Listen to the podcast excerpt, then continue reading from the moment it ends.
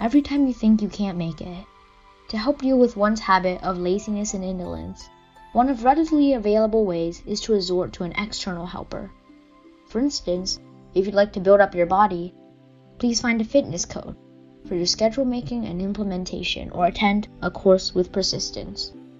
It will be much more effective than working out alone. However, environment is just the external factor. What most fundamental is still your desire for growth. To consider more about the ideal state you'd long for inspiring motivations. Then, when feeling like holding back and slacking off, you hold on a second and a second, and you find it's not so difficult in fact.